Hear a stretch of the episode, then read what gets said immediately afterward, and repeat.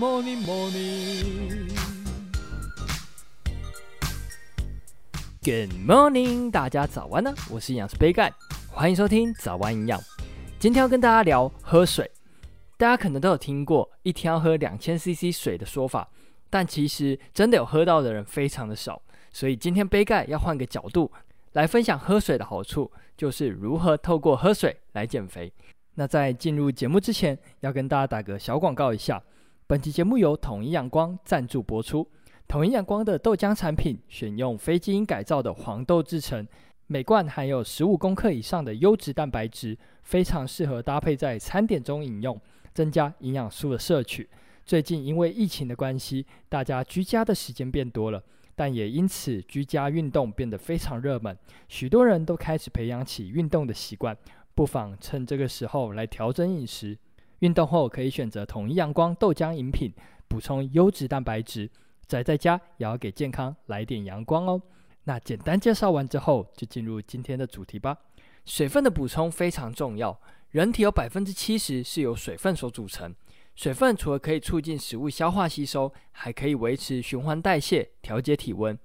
更重要的是，还可以维持电解质的平衡，所以非常的重要。在每日饮食指南的扇形图中，还特别把水放上去，所以水分的补充真的很重要哦。那喝水达到体重控制的原理是什么呢？这边杯盖来分享三篇研究。首先，第一个原理就是提高静态能量消耗。有研究发现，喝下五百毫升的水，十分钟之后能够提高静态能量消耗百分之二十四到三十，至少持续六十分钟。所以喝水能够帮助增加代谢，提高能量的消耗。再来，第二个原理，餐前喝水可以降低食欲。研究发现，餐前喝水能够降低用餐食欲，在中老年人的效果会比较明显。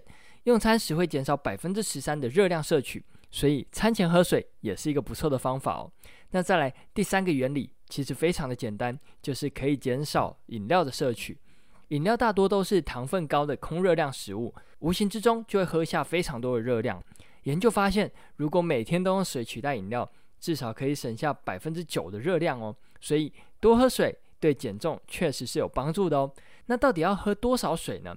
这边来分享一个公式，大家可以用体重公斤去乘以三十到三十五毫升的水分，这个水量就是一天所需要的水量。